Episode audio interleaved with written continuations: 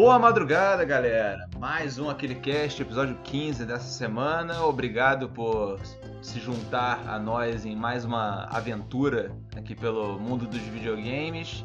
E mais uma vez, muito bem acompanhado do meu querido co-host de sempre, meu querido Aquele Cara. E aí, meu amigo, tudo tranquilo?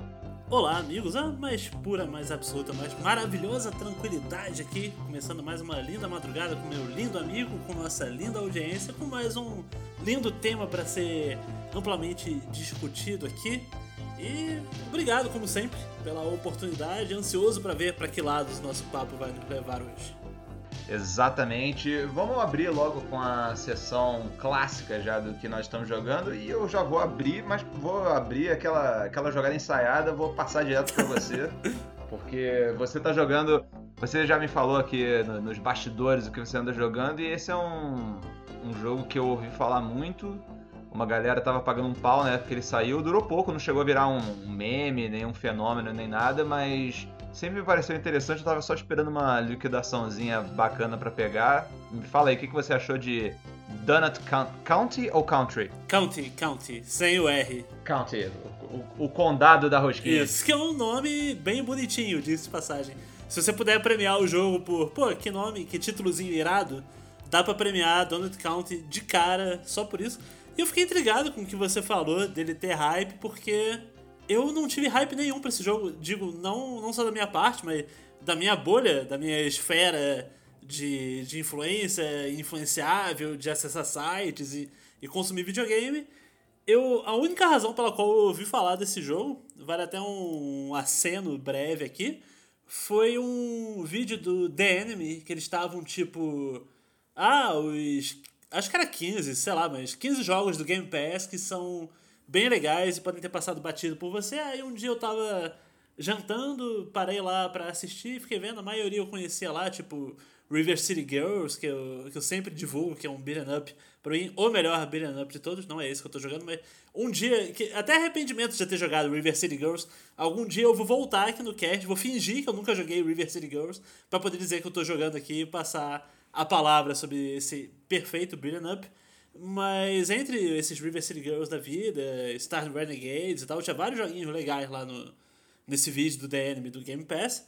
Um deles foi o Donut County. E aí eu acho que foi até o PH que estava apresentando lá. Um abraço, PH. Nem devo lembrar, mas foi meu primeiro companheiro de viagem, a primeira viagem que eu fiz de jornalismo de videogame. Eu cheguei a. Deixei minha mala no quarto do PH, uma informação completamente irrelevante, mas tá aí um abraço mesmo assim o PH citou esse tal do Donut County, que foi como eu fiquei conhecendo o jogo. E ele fez uma venda que me pegou de cara, porque ele falou que tinha uma vibe meio Katamari no jogo. E eu sou fã pra caralho de Katamari, adoro todos os jogos de, de Katamari, especialmente o Katamari Damacy, foi o primeiro que eu, que eu vinha experimentar e conhecer, foi uma experiência gloriosa. para quem nunca jogou Katamari, é aquele jogo que você controla um bichinho o Prince, que é um bichinho pequenininho, você vai rolando uma bola e aí basicamente você consegue grudar todos os objetos que são do tamanho da, da bola que você está empurrando e eles vão se ligando na bola e a bola vai crescendo com isso. Então, quanto mais você vai andando, empurrando a bolinha, maior ela vai ficando e mais coisas você vai conseguindo pegar.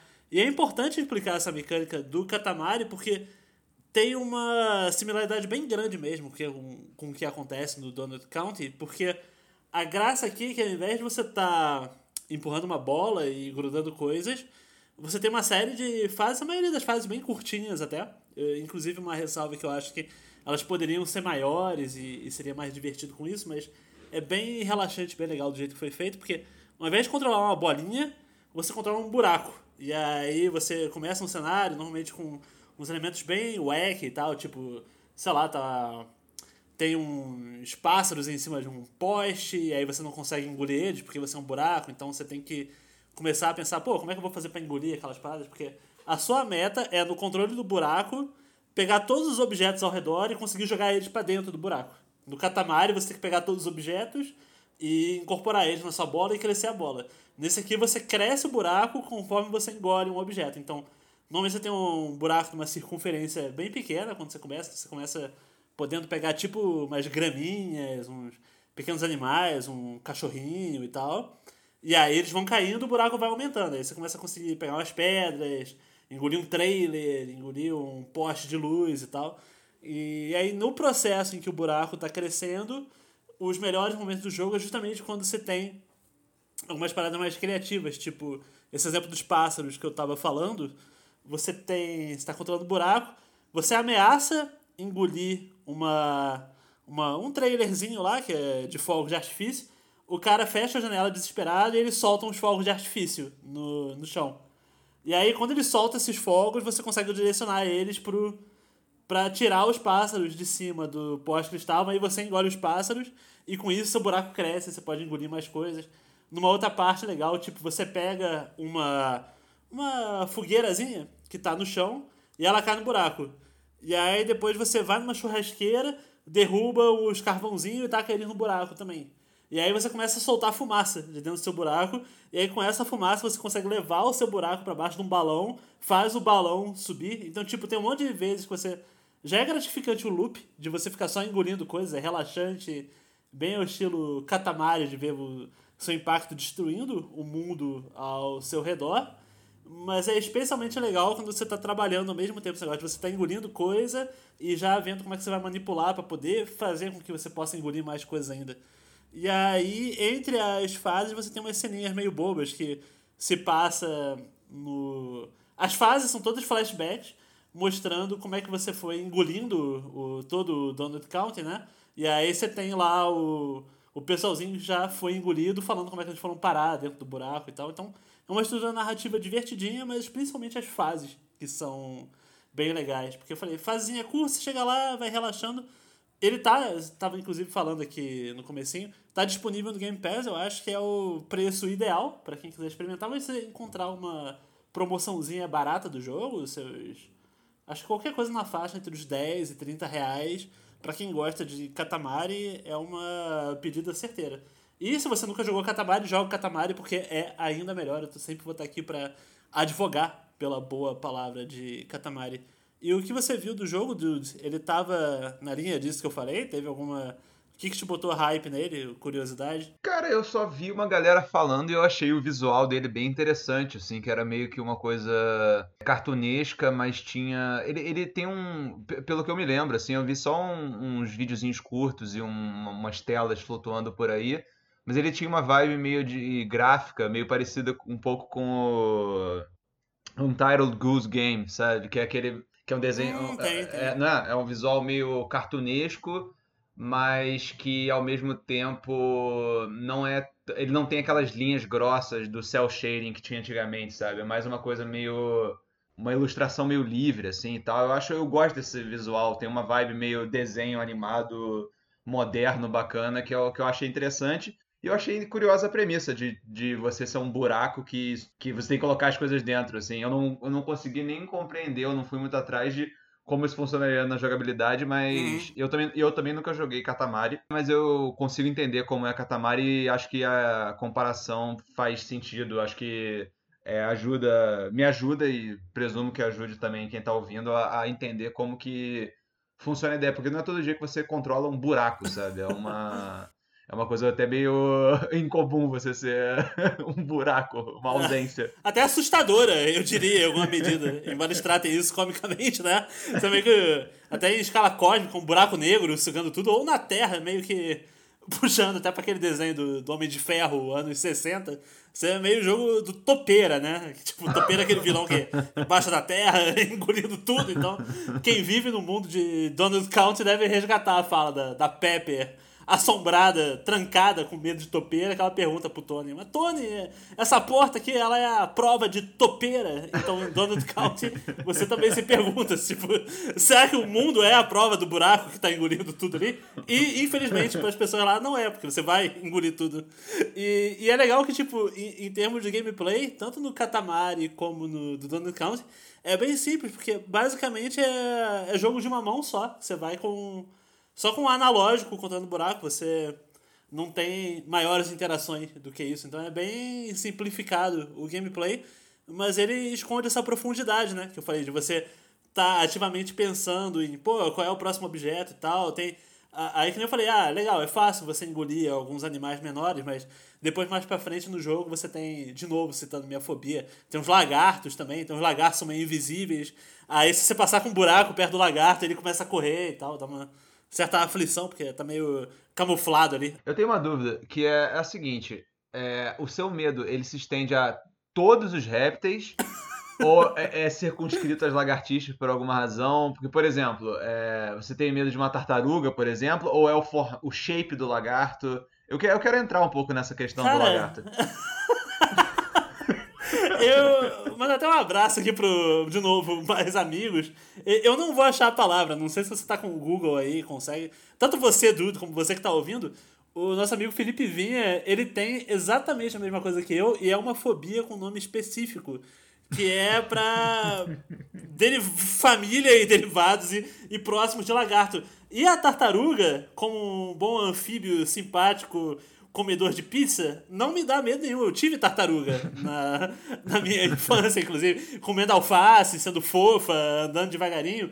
O medo é para essa criatura específica que. Alguns pré-requisitos. É, e a tartaruga, graças a Deus, não cai nisso. Um medo fudido é o fato que o bicho tá parado ali e ele vai de 0 a 100 km por hora em um segundo. Eu odeio pra caralho isso. É um negócio que é hum. completamente asqueroso pra mim. A é velocidade. A velocidade é um, é um dos fatores do, do assombro. A tartaruga lenta, previsível, não tem isso. A carinha dela é irada também. Pô, adoro, adoro tartaruga, na real. Então, não era o foco da celebrar a tartaruga aqui, mas não só por causa de tartaruga ninja. É um bicho que eu gosto pra caralho. É é tartaruga. Eu, se eu pudesse, ganharia vida, não no, não no cast, não no canal, mas fazer aqueles projetos que tu vai na, na praia, cuidar de filhotinhos de tartaruga pra, pra ter certeza que vai desovar direito e correr é pra praia Tamar. lá. Isso, exatamente.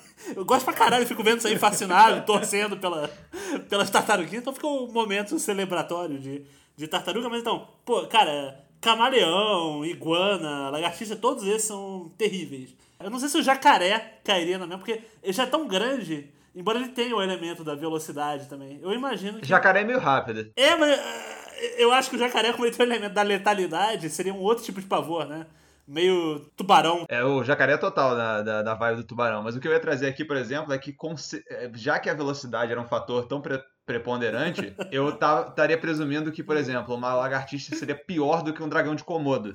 Porque o dragão de Komodo ele tem, sei lá, 2 metros e ele, ele não é tão rápido assim. Aham, uhum, acredito que sim. Acho que o dragão de Komodo entraria nessa do jacaré, tipo, do, do jacaré, do tubarão.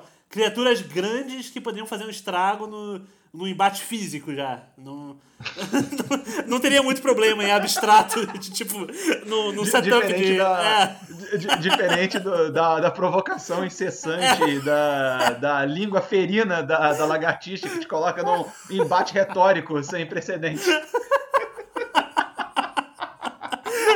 Mas é essa a provocação inescapável da lagartixa, porque ela, ela meio que tá lá em silêncio, meio que tipo, tipo o corvo do Paul te atormentando no, no canto da sala, sabe? Tipo, enquanto o dragão de Komodo. Você não vai estar numa situação que vai ter um dragão de Komodo nessa casa, eu espero, mas. Num ambiente controlado e tal, pô, chega lá, ô Thomas, faz um carinho aí no dragão de Komodo. Pô, faça aí, cara, foda-se, sabe? Se garantir que eu vou sair com a minha mão. Eu, eu, imagino que isso seja um problema das pessoas que moram na ilha de Komodo, mas. É.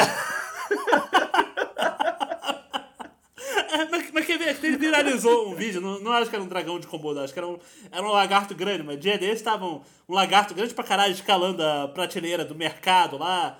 Não sei se você viu esse vídeo, mas espalhou bem na internet. Vi, vi, é, então. Vi, é, não me dá tanto medo esse, porque o medo desse é tipo, se eu fosse funcionário do mercado, eu ia pensar, porra, caralho, mó bicho grande aí, derrubando tudo, tem que ligar pro bombeiro aí pra tirar. Não, tudo bem, eu, eu não acho que esse bicho vai me perseguir, se ele perseguir, meio que Sei lá, que se tivesse um urso lá dentro. Não, não quero que entre o urso na parada. Letal pra caralho aí, sabe? Mas, porra, foda-se, é um urso aí que você vai fazer. Vai ligar pra alguém pra, pra resolver. Um lagarto, a sociedade meio que espera que eu resolva sozinho o problema. Tipo, seja com uma vassoura, seja com um balde, sabe? Tipo, graças a Deus eu tô gravando aqui, eu espero que não tenha nenhum perto. Mas, porra, brota uma lagartixa aqui. Como é que eu vou tirar essa porra daqui? Se eu estiver sozinho em casa? Medo fudido. Você, você precisa tirar. É, é porque eu, ou eu vou tirar ou eu me retiro, né? Porque eu não vou ficar no mesmo cômodo. num cenário assustador.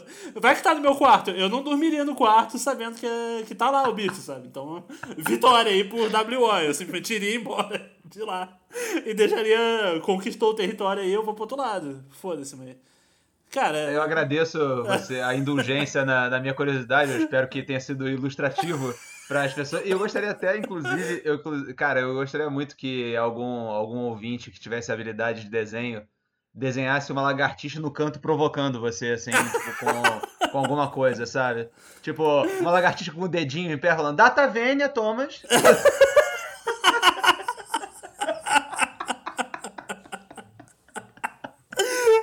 ah, e, e, olha só, o momento cultura, eu pesquisei aqui. A, a devida vênia aqui é pra trazer informação biológica correta aqui, ó, mas é herpetofobia. E você estava até meio certo, porque aqui, ó, uhum. é uma fobia específica, o medo de répteis, anfíbios ou outros animais semelhantes. Eu acho isso curioso porque eu não, não se aplica a anfíbios para mim.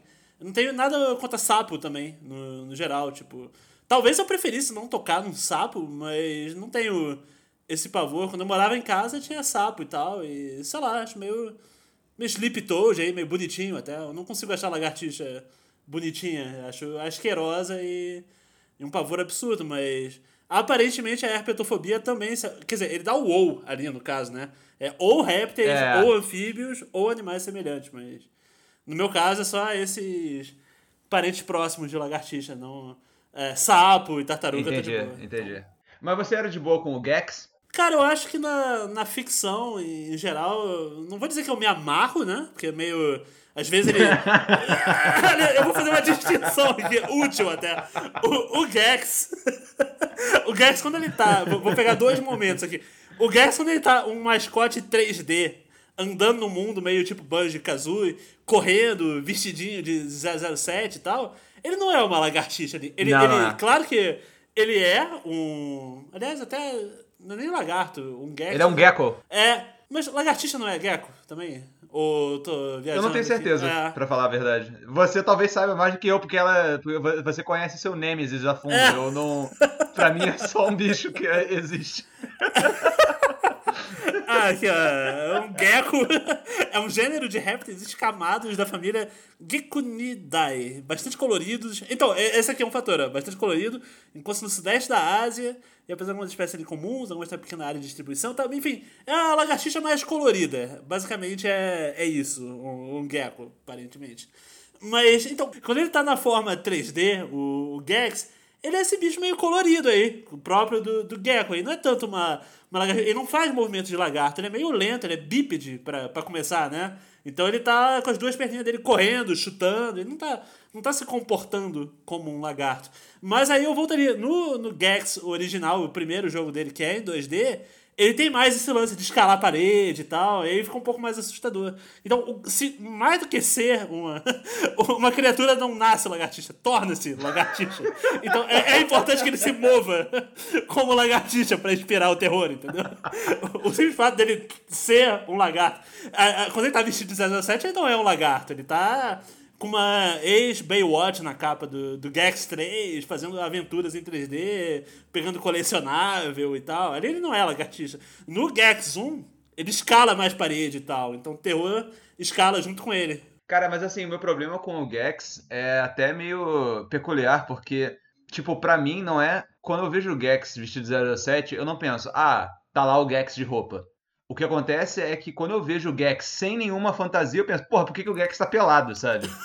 Eu preciso que o Gex esteja vestindo alguma coisa. Ele, ele passa tempo demais vestido para casualmente andar pelado de novo, sabe? Eu acho que é, é, ele entrou no modo Pato Donald, sabe? O Pato Donald tá sempre com aquela roupa lá. Aí quando tu vê o Pato Donald sem nada, tu fala, pô, o Pato Donald tá pelado. Pra, porra, vai, vai comer ação aí agora, a Margarida deve estar tá em casa, sabe? Tu vai. Tua mente viaja. Porque o papador tá sempre de roupa. E tanto é que quando ele tá sem a camisa, ele bota a toalha embaixo. Sim. E aí sinaliza que ele tá, tá pelado. Então é, é realmente, para mim, o Gex, eu, eu, fico muito desconfortável quando ele tá pelado, sabe? Eu prefiro muito que ele esteja vestido de 007. E eu tava com, eu tava com o Google aberto e comprovando isso. O Gex pelado, ele tá na capa do, do primeiro jogo da Crystal Dynamics lá. Tá, Gex esse tentando... primeiro jogo é todo errado, cara. É, então porque era plataforma 2D e não casa. Eu, eu lembro, tipo, eu ia na locadora, eu jogava meia hora do, do Gex e tal, mas esse primeiro jogo, embora ele seja passável, Aliás, é, é até estranho falar isso, porque eu já vou entrar até numa corrente minoritária de outras coisas, mas basicamente eu defendo que o, o Gex, o, especialmente o 3, o Deep Cover Gecko, mas também tem o Enter the Gecko, que é o da capinha dele, já 007 aí, entendendo tudo do personagem, que eu falei, ele faz o salto do Gex 1 2D com ele pelado, de óculos escuros, que ser meio radical na capa, que não dá certo, mas quando vai pra Gex, Enter the Gecko, e aí tem o cano da mira do 007, ele com o palitozinho atirando, isso é Gex. E esse Gex que entra no 2 e tem no 3, que já vai pra essa vibe mais plataforma 3D, tentando ser meio Banjo-Kazooie e tal, cara, ele é um mascote de plataforma para mim bem melhor que o Crash Bandicoot era. E pegando muito justo pra mim que tá no mesmo console, é tudo PlayStation 1, sabe? Não tá, sim, não tá equiparando sim. coisa muito distante, não, cara. Eu, eu acho muito mais decente o Gex 2 e 3 do que as aventuras do Crash, que o pessoal, sei lá porque, até hoje celebra pra caramba, né? Então tem, tem essa, essa corrente minoritária digna de nota aqui, que eu imagino que boa parte dos ouvintes deve estar. Tá deve estar chocado, porque chocado ficou eu por saber que até hoje tem gente que Paga pau, né, defende né, os primeiros Crash Bandicoot. Eu não entendo isso, cara. Um ou três, cara. Muito ruim, cara. E tu sabe que eu já falei aqui também, mas plataforma é o gênero favorito, cara. É muito difícil eu ter birra ou desgostar, mas o Crash 1 ou 3 não rola, cara. É uma ideia muito ruim tu correr em direção à câmera. Eu não sei porque que. Tava, eu tava tentando, né? Desbravando aí os mares de jogo de aventura 3D e tal, mas simplesmente não rola. É um negócio que é irritante você jogar na perspectiva que o Crash te coloca e o jogo é ainda todo mal lapidado. E de novo, eu já falei que eu gosto de jogo difícil. A dificuldade não é o, não é o problema, mas é muito tosco o Crash, cara. Tanto que foi melhorando. O 2 é um pouco menos pior que o, que o 1, o 3 é um pouco menos pior que o 2, mas sei lá, cara. Não, é engraçado como uma simples divagação sobre Donald County vira o horror com Gex e o horror ainda maior, e pior na minha vida que Lagartixa é saber que tem tanta gente que gosta dos três primeiros Crash. Essa é a verdadeira coisa que me tira o sono. Eu sinto que agora, agora que parece, parece para você que é um observador externo ao meu planejamento aqui, que é tudo acaso. Mas a gente agora, você está exatamente aonde eu queria te colocar agora. Ah. Porque o primeiro assunto, nós contemplamos o abismo. E depois nós chegamos a uma franquia exclusiva de PlayStation que é uma merda. E agora o abismo vai olhar de volta. Cara, eu tenho jogado Days Gone. Peguei na Plus aí. Caraca. Eita, mano, que joguinho, que... cara. É, Antes de você difícil, assumir a palavra, cara. eu vou apontar, porque eu acho que eu te falei, mas de todo modo eu acho que é um bom ponto de partida para você começar a passar suas impressões. Days Gone foi a vez na minha vida, tô com, vamos, aqui 35 anos agora, jogando videogame desde os 2, 3 anos, né? Então, mais de 30 anos sólidos de videogame aqui. Na minha vida inteira, jogando praticamente todos os dias, Days Gone foi o momento que eu cheguei mais perto de dizer, cara, eu não gosto de videogame, eu deveria parar agora. Rendeu, tipo, tô jogando minha vida fora, acabou, sabe?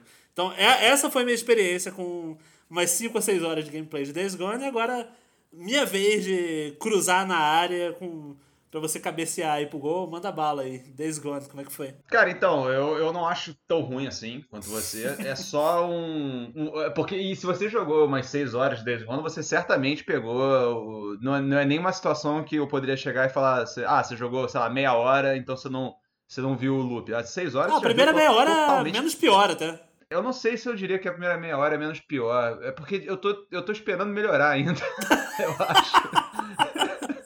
É, é, porque, pra mim, a parada. Esse, assim, eu acho que é muito evidente como, como que esse jogo é medíocre, sabe? Porque ele é uma. Ele é, ele é um mundo. Assim, ele faz o básico, mais básico possível que o mundo aberto deveria fazer, sabe? Eu acho. Só que eu tava pensando, cara, em qual jogo que eu ia trazer pro, pro cast de hoje. E eu pensei, eu, eu decidi trazer Days Gone porque eu queria dar uma olhada, a, especialmente à luz do que a gente falou no episódio passado sobre Subnáutica. Eu queria, eu queria fazer uma contraposição com, com Days Gone, porque em um aspecto, ambos têm um, um loop de gameplay que tem uma certa semelhança. E eu acho que é, seria ilustrativo explicar onde que Days Gone vai tão errado e Subnautica foi certo. Porque os dois têm esse elemento de sobrevivência em algum nível, e em, nos dois, você as suas incursões, o caminho entre o ponto A e o ponto B, você coleta recursos. Pelo lado de Subnáutica, você tem é, vários recursos que têm várias utilidades e que você está em permanente ou escassez, ou, ou você tem que gastar muito de um recurso, então você está sempre na beira de uma escassez. Então, toda vez que você encontra alguma coisa que seja um pouquinho menos comum, é, é uma coisa, porra, caraca, que bom que eu, que eu, encontrei esse recurso, que bom que eu encontrei cobre, que bom que eu encontrei esse, esse, esse coral, que bom que eu encontrei esse peixe, etc. Você está sempre nisso e você é limitado pelo seu inventário, que tem um tamanho X, você pode expandir de, de algumas formas, com veículos e tal, mas ele tem aquele tamanho ali, você tem que se planejar de acordo. O Days Gone, ele faz uma coisa que é é tipo assim, parece que alguém pegou esse tipo de sistema e decidiu perverter propositalmente. É, a coisa que eu fiquei mais chocado com esse jogo é o quanto, quantas vezes eu tava com todos os recursos no máximo, sabe? O quanto que eu não gastava, o quanto que eu não precisava coletar, mas o tempo todo estava sendo oferecido para mim o recurso é, e, e, eu, e eu direto estava com tudo maxed out. E aí os recursos que você pega são, tipo, são, são geralmente é, itens para você fazer itens. Por exemplo, um coquetel molotov precisa de uma garrafa, precisa de querosene, precisa de um, de um pano. Toda hora eu tava com os três desse item cheio e os três molotov, sabe? O jogo é muito generoso. Eu tô jogando na dificuldade normal e eu não acho que ficar mais difícil o jogo melhoraria, porque o que simplesmente me parece que aconteceria é eu teria que usar mais itens e, e isso aumentaria o meu a minha quantidade de escassez, mas mesmo assim eu acho que não é uma questão necessariamente de dificuldade, eu acho que é uma questão de que eles perderam a linha no quanto que você consome e no quanto de que é oferecido pelo jogo e na quantidade de coisas que são oferecidas diferentes. E eu acho que, por exemplo, a gasolina é uma coisa que fica muito evidente isso. Porque, é, elogiando Days Gone por um segundo, a única coisa que eu gosto desse jogo, e eu gosto bastante, é, é, a moto. Eu gosto muito da ideia da moto, pelo menos. É, e eu gosto de dirigir a Você moto. Você não tá sozinho, não. Eu falei com a galera no Twitter e realmente o que me passaram foi isso. Todo mundo tava falando, ah, a moto é a única coisa que eu gosto, então me falaram que a moto é a única coisa boa. E, e eu, eu, concordo com isso. É realmente a única coisa que é, é de fato boa. Eu gosto muito da forma como ela controla. Eu gosto muito da ideia de você ter, é, poder economizar combustível você descendo na banguela. Tipo, quando tem uma ladeira, tu, tu de, deixa a parada descendo, só vai dirigindo sem precisar acelerar. Eu gosto de todas essas ideias. E eu gosto da ideia da moto ser meio que uma base móvel que você tem que retornar, ela fica no seu mapa. Eu, eu gosto desse, dessa ideia. Só que o sistema de dano e de gasolina são mais um indício de como que esse time não sabia o que estava fazendo, eu acho, sabe? Eu não sei se foi um dedo de de produtor, entre aspas, da Sony pesando em cima, não, tem que ficar mais tipo AAA, ou se os caras realmente não, não pegaram, porque a gasolina é uma parada que é muito, é muito bizarro, cara. Porque, porque assim, ela. Você, de fato, você às vezes começa. Eu começo a pensar, pô, vou ficar sem gasolina. Só que é tão fácil conseguir e ela acaba tão rápido. Eu acho que esse é o grande erro. E enquanto eu tava jogando, eu tava pensando seriamente em como que se, se caísse na minha mão, assim, que, como que você resolveria esse sistema? Eu acho que eu tornaria o combustível um recurso muito mais raro, mas ele duraria de forma muito mais realista. Então você teria que andar bastante para tipo para cair seus, seus recursos, para você ter para você ter uma coisa que não tem em nenhum momento desse jogo que é, que é assim, caraca, que bom que eu encontrei isso, sabe? Que, que, que alegria, porque se não tem isso, não tem nada que motiva você a explorar nem nada, sabe? Engraçado, porque você tem uma solução bem amigável. Porque se caísse na minha mão esse problema, ah, como é que eu vou resolver esse negócio? Eu simplesmente fecharia o estúdio, jogaria o recurso que eu pegaria seria tochas para botar fogo na, na Band Studio, porque você estava até falando agora há pouco do. Ah, mas eu não sei se foi pressão de executivo, ou vocês estavam sendo forçados a alinhar para ser mais estrutura de AAA, ou sei lá. Mas uma coisa que as pessoas estão pouco falando, depois a gente vai até levar esse tópico mais adiante, mas as polêmicas recentes sobre reportagem lá do Jason Schreier e Band Studio, não sei o quê. Mas, cara, se for ver o currículo da Band Studio, é uns caras que começaram em 96 fazendo Bubs 3D. E olha que a gente tava falando de Gex agora há pouco, tipo. Cara, nem eu tentando tolerar tudo pra. Esse Bubs 3D é tido como um dos piores jogos da, da história e é uma atrocidade de controle, beleza. O auge da fama deles é fazer Siphon Filter, que eu já acho legalzinho. Uma série que vai do Play 1, tem do Play 2 também. É passável, é legal. Nunca foi a melhor do. Tá do sendo generoso. Dele. É. Porque é que tava na modinha meio. pô, até, por exemplo, Nintendo 64 tinha os winback da vida, muito melhor. Mas tava todo mundo tentando pegar um filão meio Metal Gear, de, pô, tem que botar o cara com a pistola, tem um pouquinho de ação, espionagem, alguma cobertura, alguma sim, coisa. Sim. Mas Siphon Filter foi uma tentativa de botar uma subsérie no, no PlayStation, mas eu concordo, nunca rolou direito também. Foi, foi generoso porque saindo de Bubs 3D pra Siphon Filter é um avanço ali. Mas não é nada demais mesmo. Os caras fizeram Resistance de, de PSP, o, possivelmente, discutivelmente, o auge deles já era no Vita, fazendo o Uncharted Golden Abyss, que é tipo, eu zerei esse jogo e de longe é o pior Uncharted também. Mas é, é complicado, cara. Então, aí você sai desse currículo. Eu não tenho. Se você abrir o wiki, o currículo é esse mesmo. É Bubs e Siphon Filter, esse Uncharted, depois Days Gone já. De 96 até 2019, 2019 foi essa caminhada. Então, cara, eu simplesmente acho que não era um estúdio tão bom assim. Sinto muito. Desculpa. Yeah. Não, não, não vou desejar mal para quem trabalha nas paradas, mas.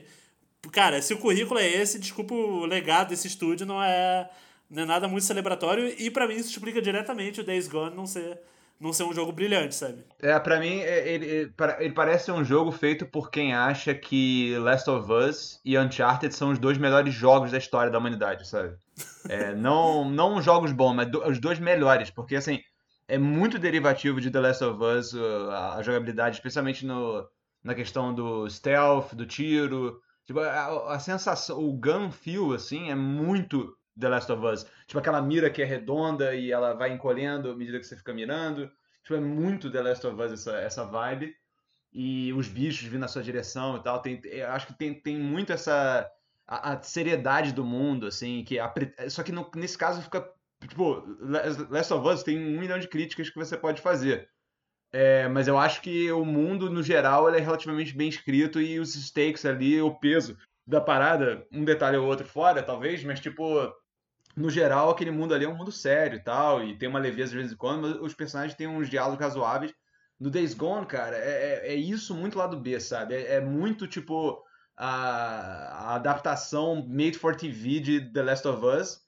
E, o, e a Uncharted é a parte do do relacionamentozinho lá do cara, do motoqueiro com a namorada dele, que é muito chupado do Drake, da dinâmica do Drake com a, com a mulher dele, porque, tipo, é, é aquele, aquela, aquela brincadeirinha entre os dois, e os dois são meio parecidos, mas olha como eles são diferentes, mas eles se gostam mesmo assim, mas ele é um merdeiro e ela é mais certinha, mas meu Deus, sabe? Caralho, cara, é muito derivativo.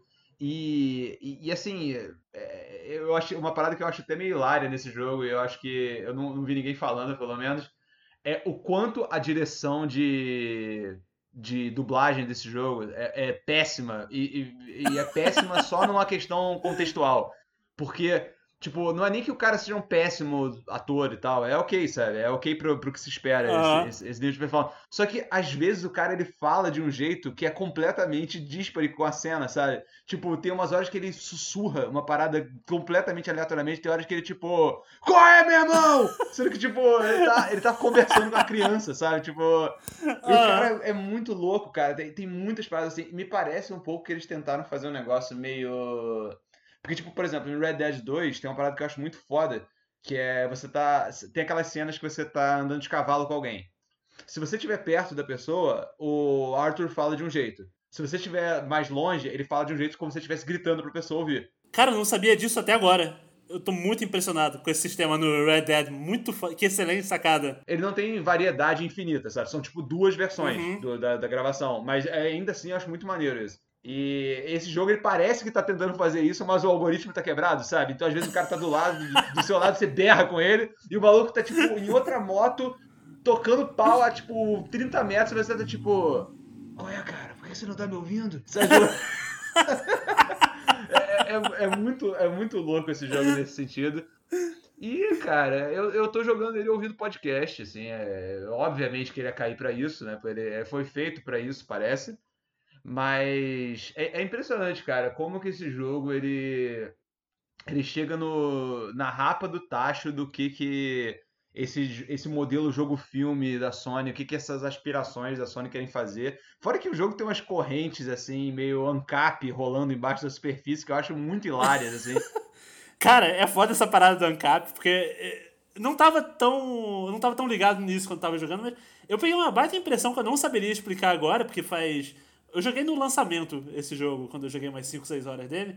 A minha impressão é que era muito adolescente, retardada, a narrativa toda, os personagens e tal. Eu tava mais nessa linha do que de punir o ancapismo dele. Qual, qual é a parada meio, meio ancap da, da parada, que me escapou até da, da época, eu acho. Cara, então, é, é, é meio essa crítica lesada de adolescente mesmo, mas a parada meio ancap desse jogo é tipo. É, ele tem uma, um sentimento. Eu ainda, eu ainda não progredi o suficiente na história pra ver se ele vai fazer alguma coisa em relação a isso. Porque primeiro, a primeira coisa que ele tem que é meio ancap é a seguinte tem um cara de um dos de um dos acampamentos lá que você encontra chamado Copeland e ele tem uma rádio chamada Radio Free America, eu acho, que é tipo é, é, é, o cara só fica falando uns pontos meio tipo libertário, ancap assim, mas mais adaptados de certa forma ali ao, ao apocalipse que rolou.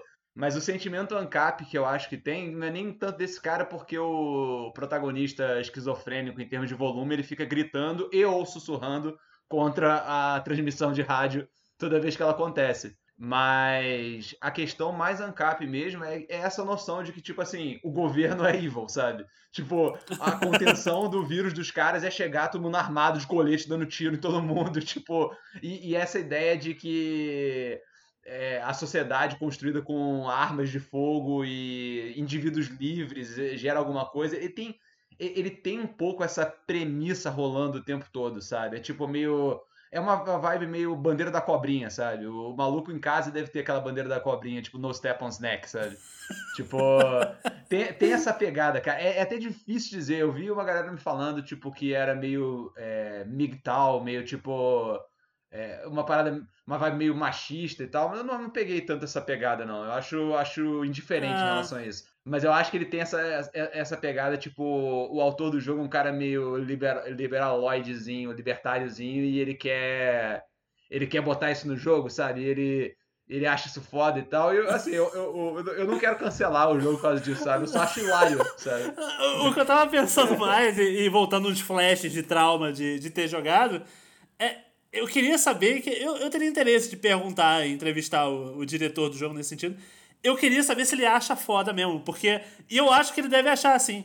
Porque, voltando, eu lembro de alguns trechos e, e, e, no geral, um certo design do jogo, porque ele tem esse negócio que, tipo, você tá de moto, pegando as armas, mas você faz o comércio, são tipo umas, uns acampamentos meio ilhados de tudo, uma sociedade funcional dentro dos caras armados com vibe de motoqueiro, tô, tô aqui minhas regras, eu sou o líder dessa comunidadezinha, e, tu, e aí tem a autoridade local. Então, eu acho que o mundo dele ele é assim, arquitetado desse jeito, tipo, o governo falhou com a gente, essa porra saiu de controle, então agora nós aqui. E aí que tá, eu queria saber se intencional, deliberadamente, era pra eles ser os fodões, porque eu sempre achei eles meio que um merda em geral, porque eu não gosto dessa vibe motoqueiro no geral. Tipo, aos poucos jogos eu, eu acho que pega sucesso. Que nem, por exemplo, o Full Throttle. Ele tem uma vibe anticorporativa muito irada. E ali os motoqueiros funcionam melhor. Nesse aí, eu não sei. Eu, eu acho que ele tá assim, apontando os caras motoqueiro armado como solução. Isso é muito fodido, porque é, é, patético. Né? Eu acho o protagonista um pateta, eu acho esse acampamento cheio de moto com os caras armados uma merda. Uma, uma merda não só como ideia, mas uma merda como narrativa mesmo. Se você quiser apontar que aquilo ali tá como uma solução nesse mundo. Eu só acho geral lesadíssimo nesse acampamento, sabe? Cara, eu não sei nem o que ele está, ele tá querendo dizer com isso, porque, tipo, ele tentou jogar uma complexidade, só que foi muito, muito inesperada, muito louca, assim, que eu não, eu não, não sei se ele vai fazer alguma coisa com isso, porque é, você, o, a ideia é a seguinte: você e o cara, um cara que tá andando com você chamado Boozer, que eu não entendi direito se ele é seu irmão no sentido é... literal da coisa, ele é seu irmão, ou se ele é seu irmão, tipo, ah, porque a gente é motoqueiro e aí a gente é irmão, sacou? Eu não, eu não entendi direito qual é. Mas isso é irrelevante porque eles se tratam como se fossem irmãos. E aí, tipo, esses dois caras, eles são. Eles não têm um acampamento, eles ficam vagando de acampamento em acampamento porque eles são motoqueiros fodas. E na visão do jogo, isso, né? Eles são fodões motoqueiros. e aí tem os acampamentos e tal. E aí no começo você começa, tipo, não, pô, esse Copeland, pô, esse cara é um merda, esse cara é um escroto e tal. E, esse é o cara Ancap, né? Que tem um acampamentozinho lá dele. E aí, tipo, porra, é, o cara é meio, tipo, genérico pós-apocalipse, assim, tipo, sei lá, é meio. É, o cara é meio autocrata, mas, tipo, ninguém espera que vai ter, tipo, eleição democrática, o caralho, sabe? Tipo, parada é meio. manda quem tem arma aí, foda-se, sabe? Então, mas o cara é meio genérico nesse sentido, você fala, pô, esse cara é meio escroto e tal. Aí, eventualmente, mais à frente, você encontra outro acampamento que, a, a tipo, o equivalente, assim, o chefe, é uma velha. E aí, tipo, aí você pensa, ah, então, pô, esse acampamento de, desse cara é o escroto, mas o da velha é ok. Mas aí depois você começa. O jogo ele começa a colocar uma. uma tipo, ele começa a colocar no mesmo balaio duas paradas que são muito diferentes e, e, e eu não sei exatamente o que ele tá tentando dizer com isso, porque. Tipo, começa com a ideia, tipo assim, ah, esse é um acampamento de trabalho. Então todo mundo que mora lá tem que trabalhar pra, tipo. pra manter o acampamento e pra meio que pagar a sua estadia, sabe? Tipo, uhum. todo mundo trabalha pra que todo mundo sobreviva. E aí eu penso, pô, num contexto no qual você tá enfrentando um mundo totalmente decadente, com zumbi pra caralho, e da sociedade indo pro cacete, cheia de gangue violenta, acho esse um regime ok, sabe? Todo mundo trabalha, mas todo mundo tem acesso ao, aos frutos desse trabalho. Só que aí do nada o cara começa a dar um spin de tipo, não, na verdade é escravidão e tal. E eu, eu fiquei tipo, caralho, esse cara tá querendo dizer então que, tipo, qualquer forma de, de autoridade, no sentido de, tipo, um Estado, por exemplo, porque tem uma microestrutura de um Estado ali, né? Porque tem um chefe, uhum. tem meio que os membros do partido, vamos dizer assim, que são os caras que são os guardas e tal. Então ele tá querendo dizer que toda estrutura que se forma é uma escravidão, sabe? Tipo, eu não sei para onde ele tá levando isso, mas essa vibe ANCAP americana, tipo, e ainda com essa porra de motoqueiro hipster, tipo, faz cerveja artesanal e tal. Tem toda essa vibe e aí eu não consigo não ver as coisas com esse, com esse prisma, sabe? Eu já meio que vou com uma pré-concepção do que o cara quer dizer para depois retroativamente tentar entender o que ele de fato disse, sabe?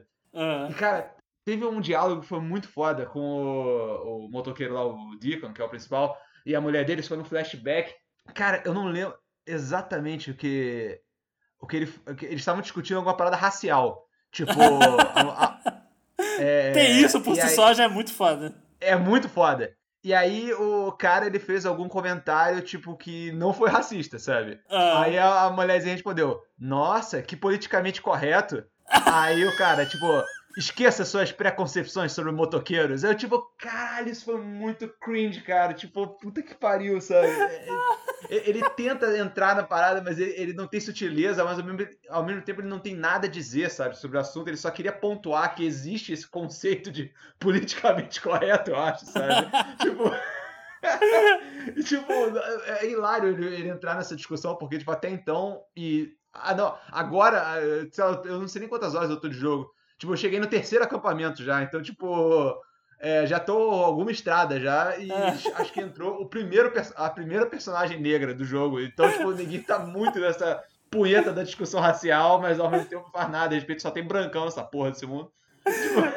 A hora que você tá no jogo é muito além da hora que você deveria ter parado. É essa hora que tá marcando ali. Ah, cara, esse aí, esse aí eu vou. Eu vou, eu vou, porque é o meu joguinho de podcast, cara. Então ele, ele vai. A, a, menos que chegue num ponto que eu pense, cara, eu realmente não aguento mais fazer nada desse loop. Mas, tipo, enquanto eu estiver achando dirigir com a moto legalzinho.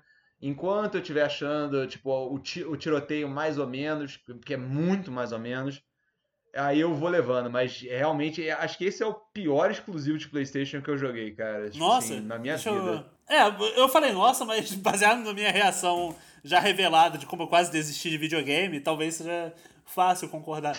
Eu só tava pensando se realmente não tem nada nada pior e tal. Tipo, é... tem jogos que são menos a minha praia, por exemplo. Eu, preferir, eu prefiro jogar Days Gone do que eu prefiro jogar Spyro, mas é porque eu gosto mais desse tipo de jogo que é Days Gone do que eu gosto do tipo de jogo que é Spyro, sabe? Uh, eu tô googlando aqui exclusivos. Eu tô, tô em dúvida agora pra ver se tem alguma outra coisa pior ou não, porque. No PS4 acho que não. É. Teria que voltar no tempo. Cara, tipo, sei lá. Ratchet Clank é legal. Ratchet Clank é Infamous foda. é super jogável. Eu vou colocar um aqui que talvez seja pior. Hum. É... Caralho, qual, qual é o nome do jogo, cara? É aquele. Killzone, Killzone. Putz, ah, cara, sei lá, eu acho que ele é FPS genericão aí, mas dá pra passar. Eu, eu preferiria jogar Killzone agora do que o. do que jogar Days Gone de novo. Ah, eu, eu joguei o Killzone foi um dos jogos de lançamento do Play 4, até boa memória. Ué, eu, não, de... eu, nunca joguei esse. É o Shadowfall, acho que é, né? É, não tem motivo pra jogar não, mano. Na época não, que não saiu, tem. ele, ele passa, como muitos jogos na história, naquele filtro de, pô, jogo de lançamento aí, né? Uhum. Aí você meio que passa um paninho ao natural e tal, mas... Deve ser o pior, assim. No, no, eu tava com medo de estar tá cometendo uma injustiça, mas... Se o Google for confiável e a memória também, e é, não tem nada pior que Days Gone, não. Parabéns pra Sony pelo, pelo feito aí. É, então eu, eu, queria só fechar esse segmento aqui com algumas palavras sobre, sobre Days Gone. Eu vou fazer uma. Vou parafrasear um, um poeta aqui. Você tá aterrissando o jogo no PlayStation. Aí é. chega um macaco lá, aperta três botões, chuta o dashboard e começa a desviar o console. Isso acontece. O macaco, no fundo, é um desacerto entre nós. Não é pessoal, não é ninguém. O macaco pode ter sido do Uncharted, pode ter sido The Last of Us, pode ter sido em volta do, do criador do Days Gone. O macaco pode ser um outro jogo de outra empresa. A verdade é que deu uma desorganizada no console e aí começa a correria. Quem apertou o botão? Quem distraiu? E aí o cara fala: não foi o macaco, não. Foi o astronauta mesmo. É por isso que não sabia o que estava acontecendo do lado de lá. Então existe barulho a bordo. Então, com essas palavras do nosso nosso guia, nossa Caralho, luz, o Paulo, que não é o Paulo Leminski, é o Paulo Guedes, isso aí, né? Você acha que é alta literatura? Não, é alto ministério. Então, parafraseando nosso querido Paulo Guedes numa analogia brilhante, eu, eu acho que isso explica muito bem o que, que é Days Gone. Tem um macaco a bordo, diz o cara. que pariu.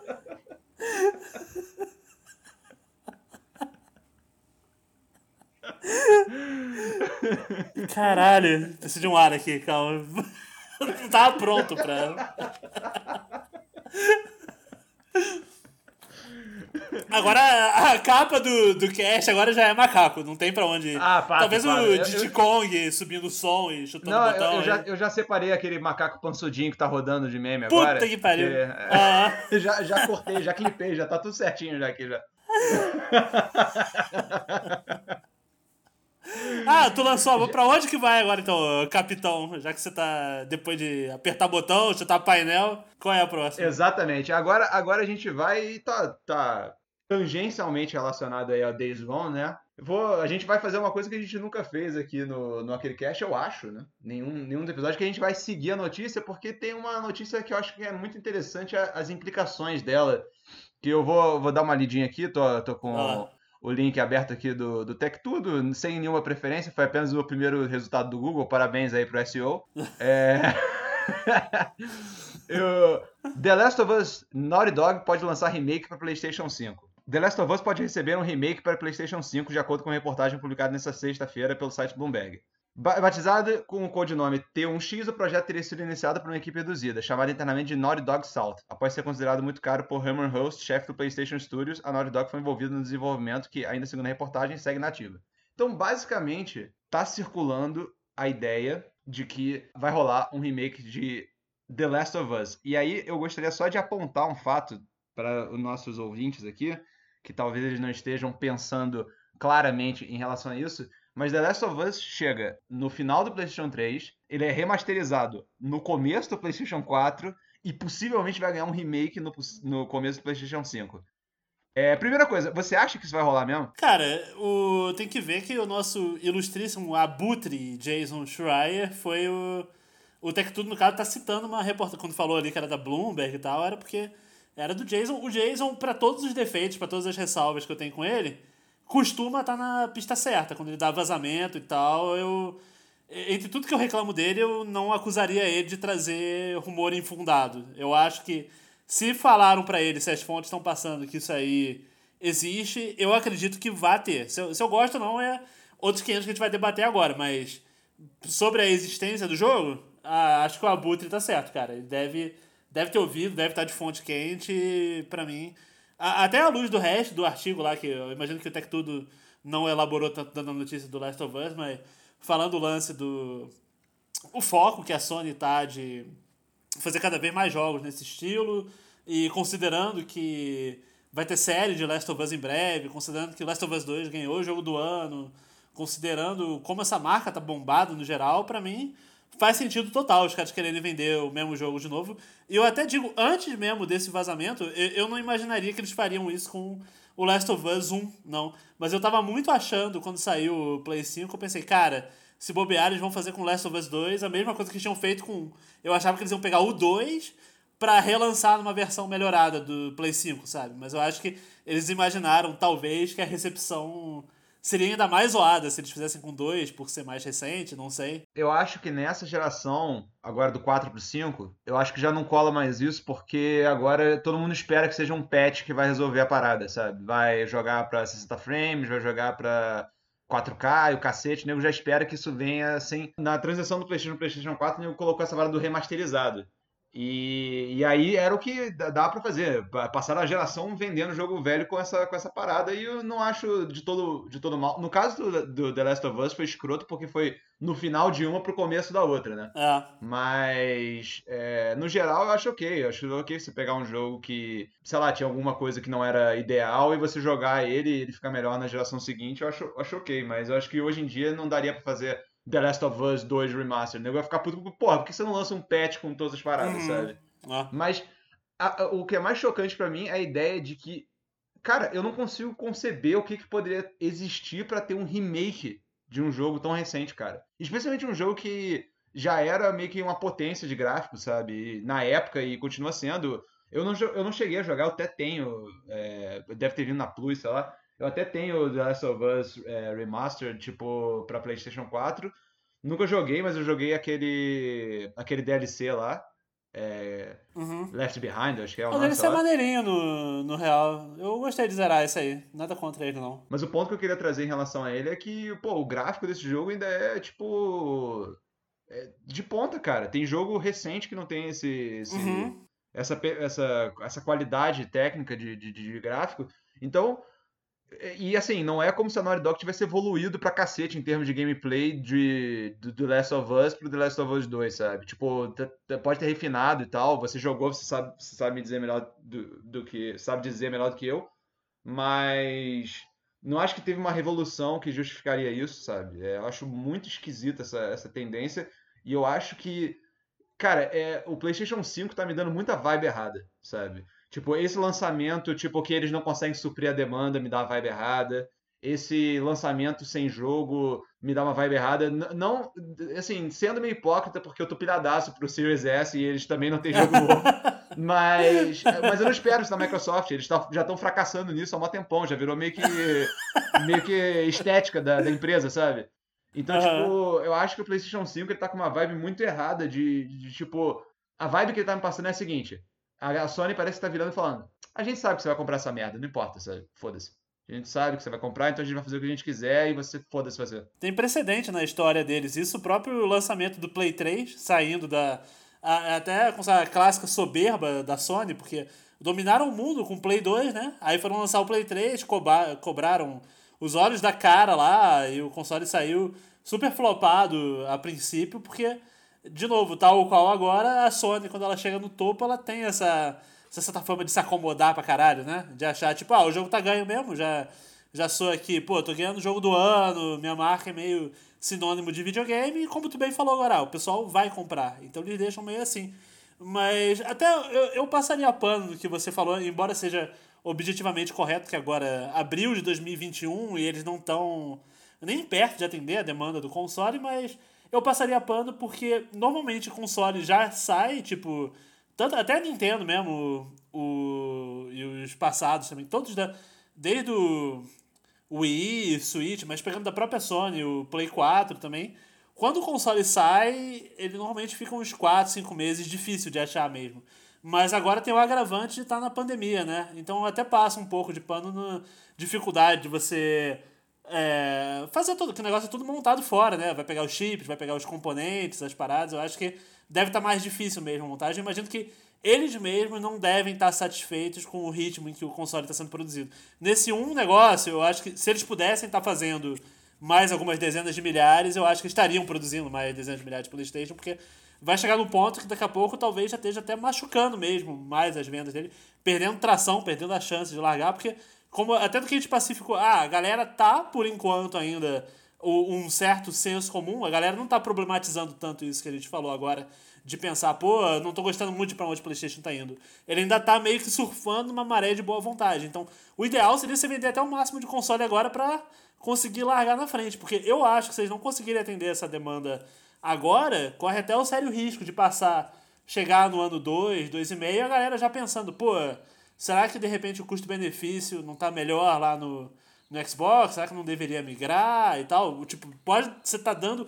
Acidentalmente você tá dando tempo para as pessoas refletirem e verem que de repente pode ser mais jogo você migrar pro outro lado. E enquanto isso, a Nintendo tá aí batendo recorde fudido, se bobear. Switch tá para virar.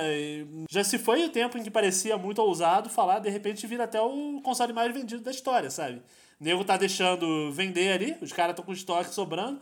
Teve um 2020 absurdo, virou meio que console da, da pandemia, tanto com Animal Crossing, já tá chegando aí, tá, tá em ritmo para rivalizar com o Play 2 daqui a pouco. Então, eu acho que a Sony, eu espero que em algum departamento lá, internamente, o nego esteja bem bolado de, de não estar tá conseguindo suprir o, o, estoque, sabe? É óbvio que eles devem estar tá mesmo, porque eles estão perdendo dinheiro. E agora a parada tá chegando num ponto que está sendo vendido por.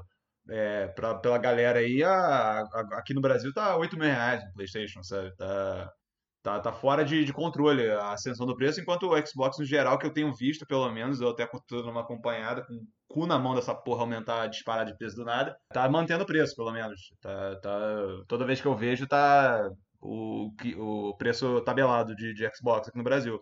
Então, é, realmente estão, devem estar perdendo dinheiro com isso e deve estar desesperado, mas essa parada que você apontou eu acho muito correta, que os caras deviam estar fazendo esse pé de meia em relação à base instalada agora, porque é essa parada que faz mais diferença, cara. Tipo, qualquer merda que você lança, que vende mais ou menos, mas se você tem uma base instalada muito grande, é muita grana, sabe? Então os caras podem se dar muito bem com essa porra de, de ter base instalada. O PlayStation 4 foi muito isso, sabe? A base instalada dele é muito grande, então qualquer merda fazia, fazia um estouro dentro do, do, do console.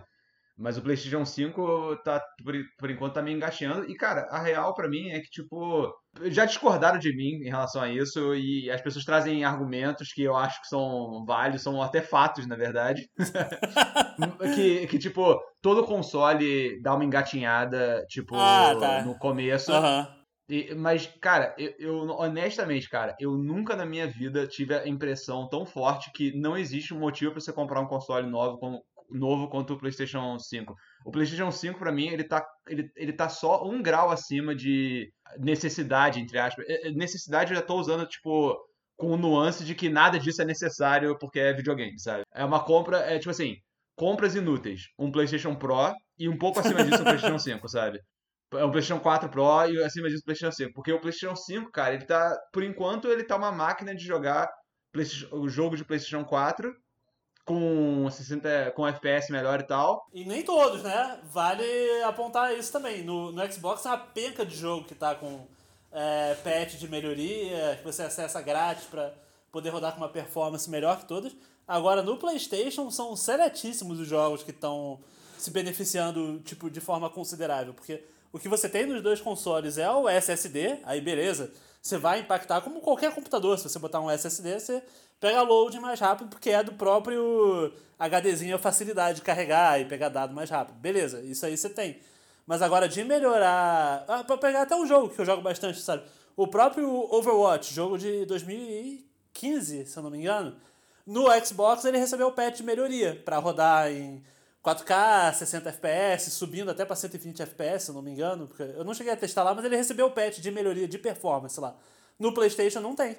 E a Brisa falou: não, não vai porque é mais difícil fazer, teria que refazer o jogo todo zero, porque essa é a parada, voltando até para enaltecer tio Phil Spencer, a Microsoft está desde, cara, foi uma, talvez 2015 de novo, é 3 2015, se não me engano, que eles começaram a trabalhar mais na iniciativa de valorizar a retrocompatibilidade e tal, mas mesmo que o, mesmo que o ano esteja errado, não seja C3 que eu falei, já é um trabalho de anos e anos da Microsoft de enaltecer, valorizar e facilitar o acesso à retrocompatibilidade, coisa que a Sony tacou foda-se assim com muita força no Play 4 e agora foi muito capenga e engatinhando também no próprio Play 5, que tipo, ah, dá para rodar os discos de Play 4 aqui. E aí, ao mesmo tempo que você tem isso, você fecha a loja do, do PlayStation 3, fecha a loja do Vita, você deixa um monte de jogo.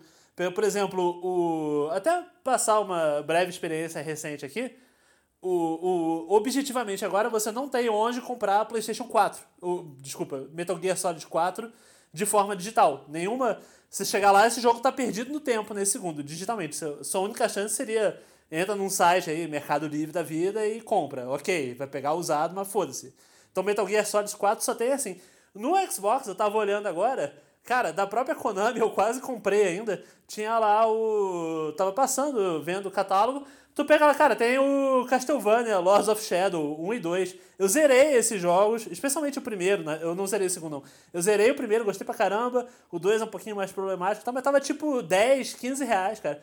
Porra, é muito foda tu poder pegar um jogo de Xbox 360, um jogo. Pô, pega o jogo da Konami aí, esse Castlevania Lords of Shadow, 10 reais, 15. Porra, preço bom pra caralho, irado. Não tava, eu não é tava pensando em comprar o jogo, mas eu achei na loja e falei, cara, porra, me deu vontade de jogar de novo, sabe? Então a preservação ali é muito foda.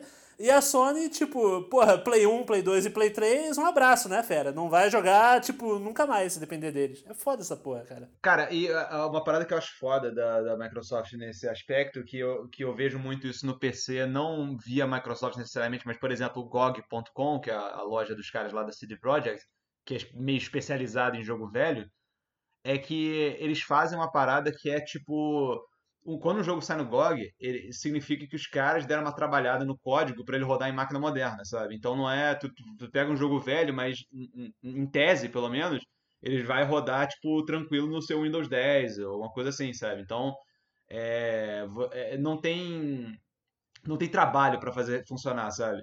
E eu acho que essa é, é, é uma coisa que é muito boa para você colocar o jogo velho de volta na, na, na, na, eh, na cabeça das pessoas, porque, tipo uma coisa é você ter o trabalho de, tipo, vou tirar meu console antigo do armário, plugar tudo. Tipo, não é todo mundo que tem essa parada de colecionador e, tipo, de ter tudo plugado ao mesmo tempo, então está tudo conveniente. Tipo, tu, pô, tu vê lá o James Rolfe, tá tudo, tipo, todos os consoles na, nas tomadinhas certinhas, o cara é só ligar o que ele quer e colocar o jogo que ele quiser, que já tá tudo na estante. A, a maior parte das pessoas que tem uma relação mais casual com videogame Pô, a galera, tipo, o console novo tá na sala, mas o antigo já tá no armário, sabe? O meu caso é assim, cara, eu jogo videogame há, uhum. tipo, milhões de anos, desde 94, sabe? Mas pra mim é assim, tipo, quando eu comprar o Series S, cara, eu, eu tô. Eu tô pensando se eu vou deixar o PlayStation plugado ali ou se eu vou já meter no armário, uma coisa assim, sabe? Porque, tipo.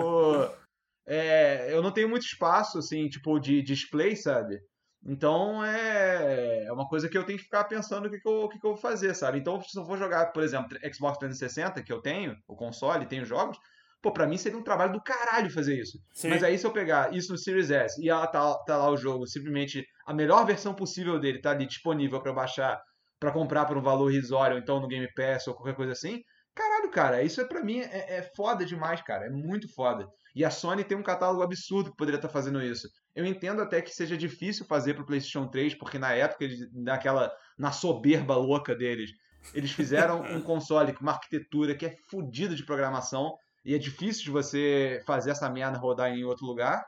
Mas, tipo, você tem que basicamente. Pelo que eu entendi, você tem que entrar no código do jogo como se você fazer um remaster, sabe? Tipo, você tem que mudar toda a estrutura lógica da programação do jogo para ele rodar em outro um console que não tem a estrutura a arquitetura Cell de chips.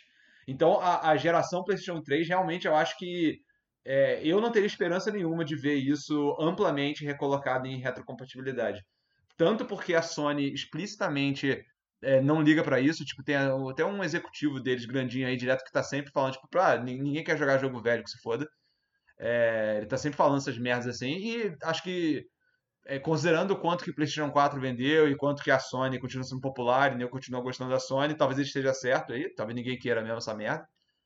Mas, é, além desse cara falando isso, eu acho que só o custo de produção e o trabalho que vai dar para fazer PlayStation 3, acho que, tipo, eu não esperaria sentado, mas, porra, PlayStation 1, cara, PlayStation 2, cara, isso era pra estar, tá, tipo o nego devia colocar correndo isso numa loja específica, sabe? Tipo, abre uma loja paralela, PS1 Classics, abre uma loja paralela, PS2 uhum. Classics, sabe?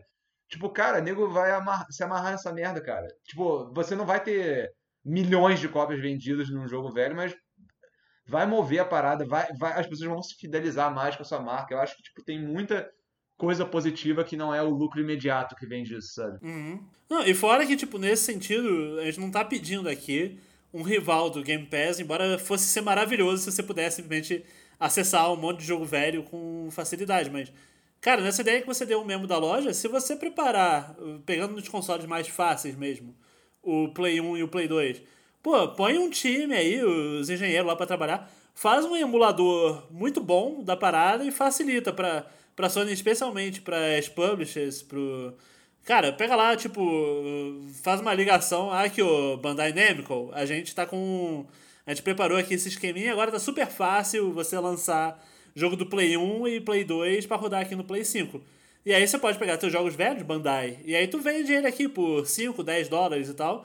Porra, já, aí, já ia vir umas centenas de jogos. Só, só de acertar isso com a Bandai com, com um emulador bom. E aí vai falando com as publishers, uma por uma. Não é a solução ideal, que tipo, tu não, não teria a biblioteca completa, mas por ter dar uma abastecida foda com um emuladorzinho bom e fazendo acordo individualmente com cada pessoal, que nem, tipo, é, é um exemplo tosco aqui, porque eu também acho que é outra que fica devendo pra caralho nesse, nesse departamento, mas a Nintendo lá com, com NS, o Super Nintendo Classic que eles têm lá no Switch, eles negociam jogo a jogo lá, eu acho que a biblioteca ainda tá bem carente, mas, porra, pelo menos vai saindo lá coisa de, de e Super Nintendo. Não tem muito motivo pra Sony não fazer a mesma coisa. Puramente é um desinteresse supremo de.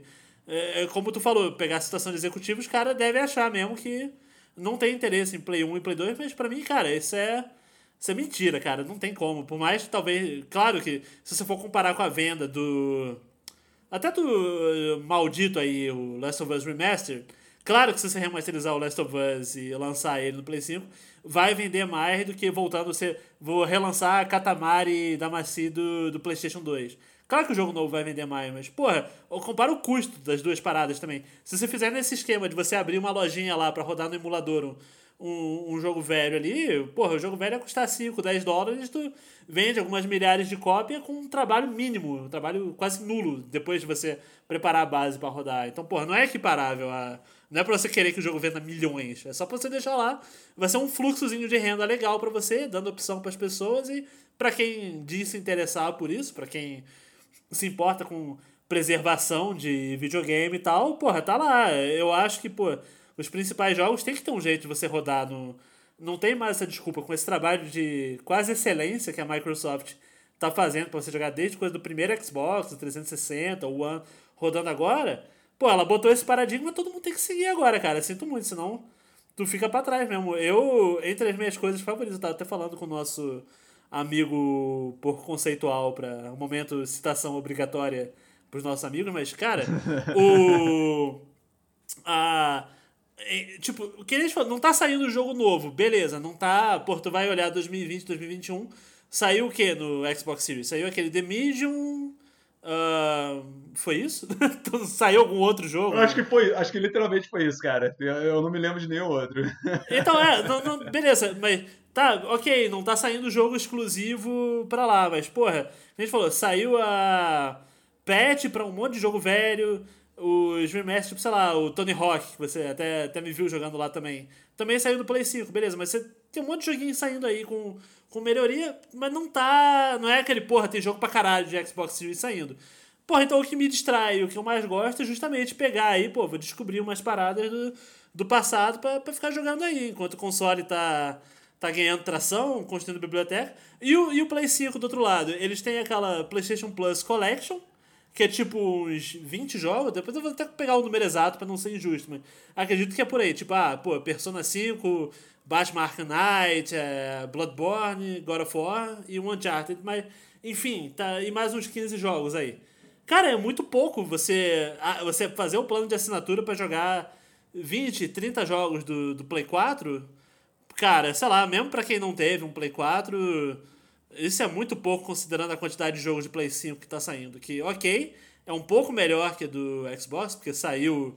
Se um foi só o The Medium, no PlayStation 5 essa altura você tem lá o Demon Souls Remake. Apesar de ser cross-gen, você tem o Miles Morales, vai ter o Ratchet Clank agora, vai sair aquele Returnal.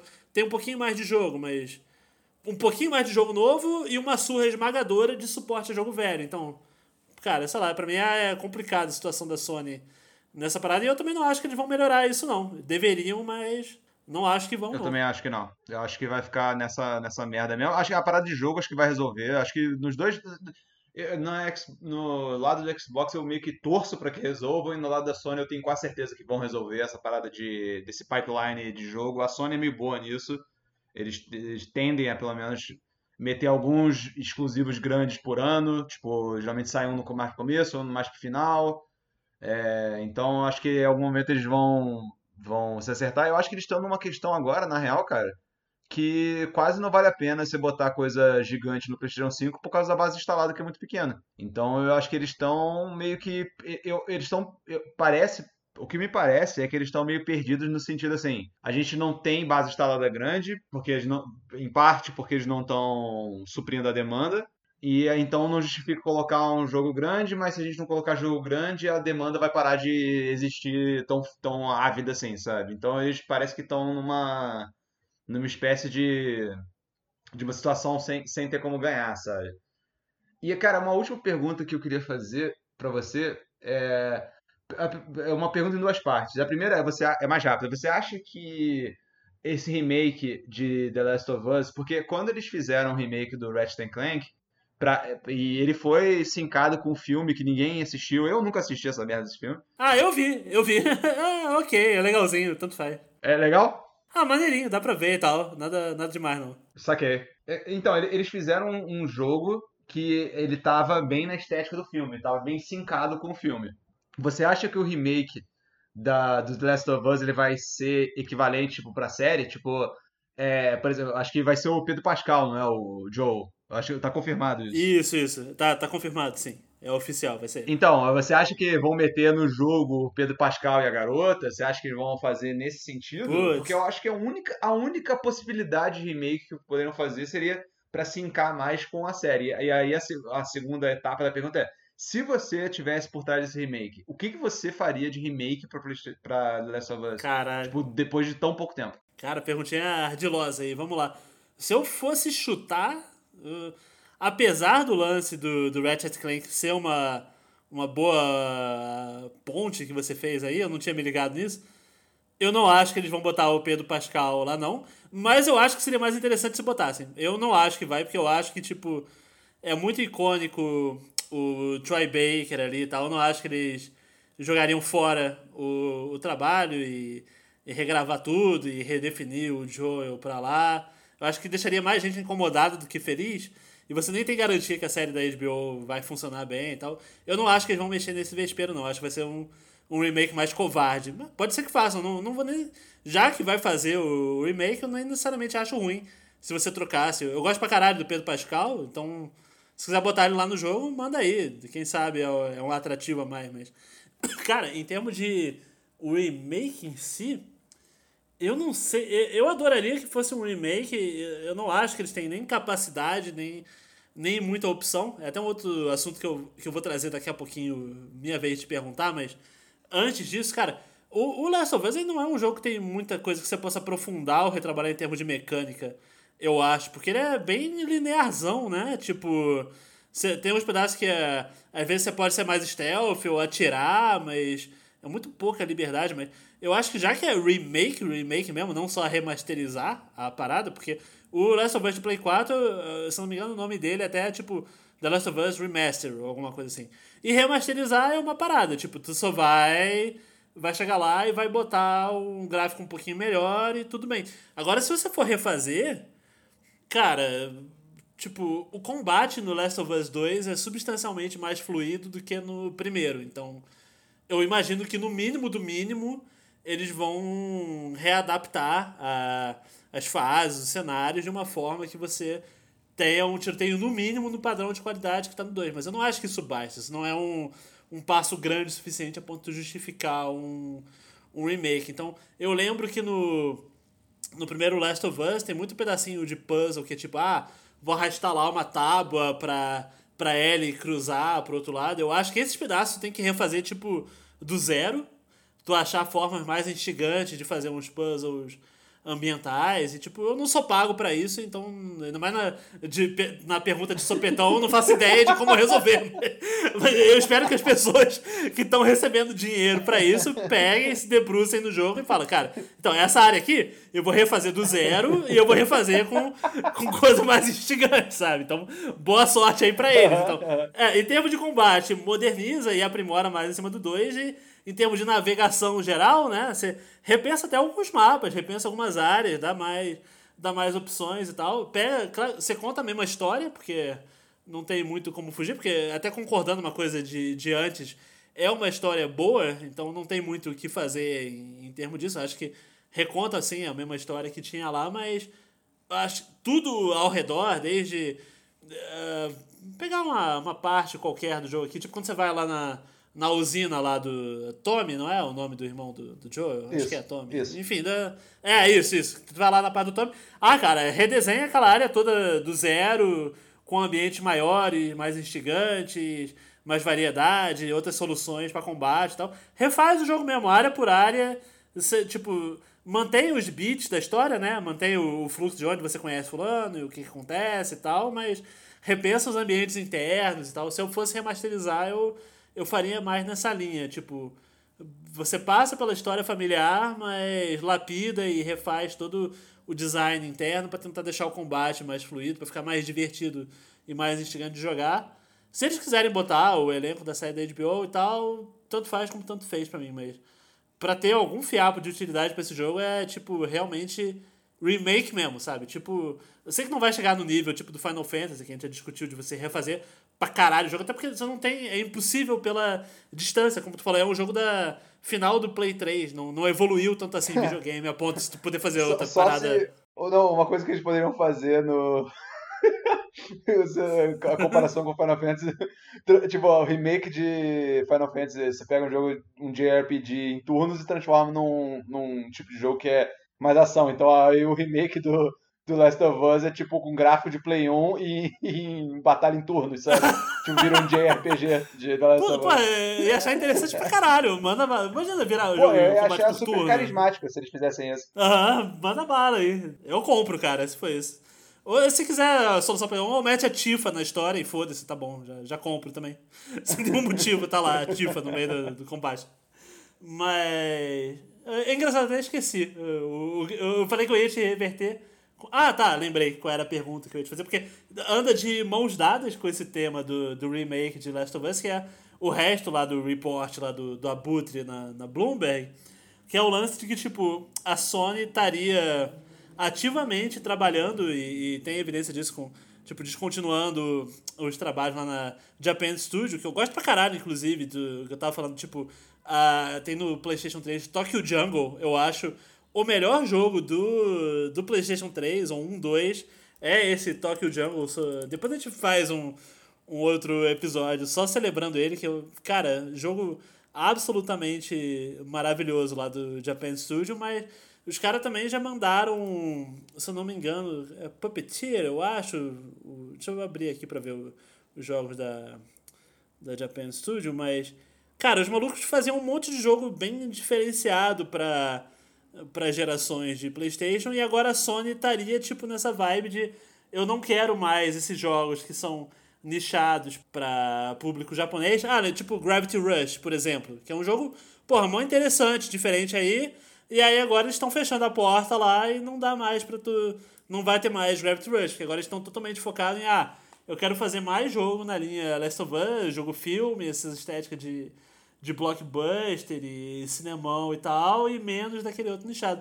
E aí eu te pergunto, você acha que, tipo, considerando o último Game of the Year por Last of Us 2, considerando que esses jogos sempre tem esse status de tipo, pô, até um Ghost of Tsushima, que seria um jogo menor, entre aspas, do que o Last of Us, que ele não chegou com status, embora tenha concorrido ao jogo do ano, todo mundo sabia que o favorito era o próprio Last of Us 2 mesmo, mas aí a Sony ela lançando, mantendo esse fluxo de jogo nessa estética, tu acha que, é, independente do, dos nossos gostos, será que isso segura a geração para eles? Porque o hype pra essa porra eu acho que tá alto ainda, cara. Não sei. Não sei vocês, talvez eles estejam apostando demais nisso e não sei se rende fruto. Tu acha que vai render fruto para eles daqui a dois, três anos? Continuar beliscando prêmio, essas paradas? Com base nas informações que a gente tem agora, eu acho que sim é, teria que acontecer algum fato novo para que esse modelo de jogo saturasse.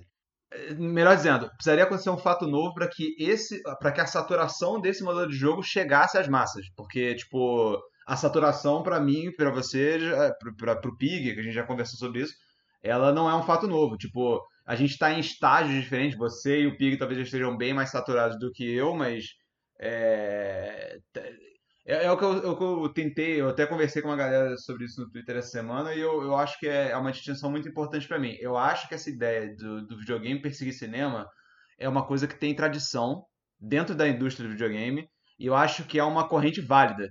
Eu acho que desde muito tempo atrás os caras estão tentando isso e hoje em dia é quando é, é onde é mais possível, assim, em tese, do que, do que jamais foi essa perseguição. Mas o que me, então eu acho válido e eu tiro uma certa diversão desse tipo de jogo. Só que o problema para mim é quando isso vira meio que o padrão ouro do que é um AAA, sabe?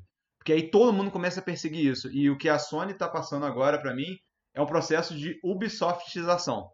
Tipo, todos os jogos da Ubisoft convergem para a mesma ideia daquele mundo serviço de, de, aquele mundo aberto estilo serviço, sabe? Aquele, aquele oceano de ícones que te dão conteúdo.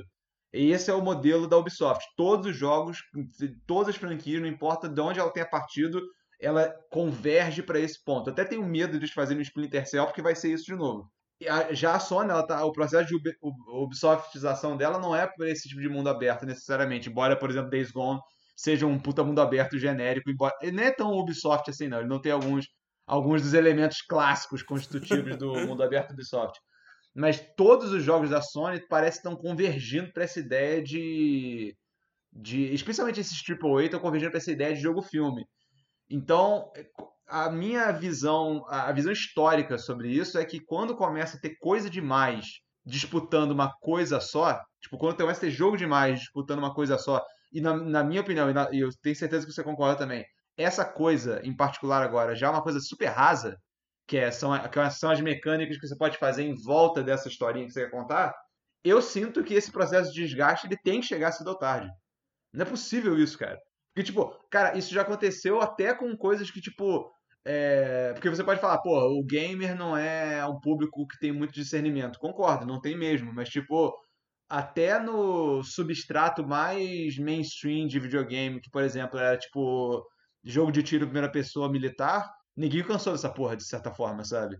Então se, nem se, uhum. se essa galera que joga, jogava Call of Duty em algum nível cansou disso, tipo, não cansaram tanto de Call of Duty e continua vendendo pra caralho, mas tipo. Mas a franquia teve que mudar, né? Foi pro futuro, né? Foi pro passado, né? Foi pra puta que pariu pra tentar, tipo, dar uma oxigenada nessa parada. E os outros foram desabando com o tempo, e aí, tanto é que o FPS teve que dar um, pensar em outra coisa para se reinventar.